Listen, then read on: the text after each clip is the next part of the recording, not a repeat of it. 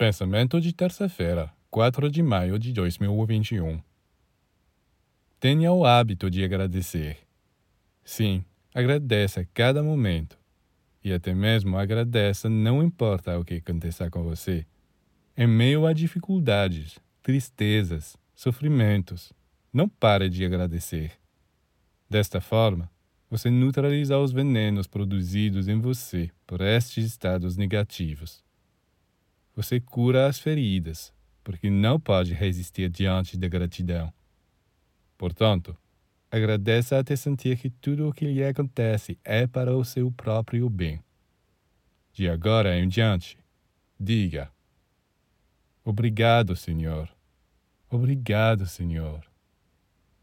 Agradeça pelo que você tem mas também pelo que você não tem, pelo que o faz feliz e pelo que o faz sofrer.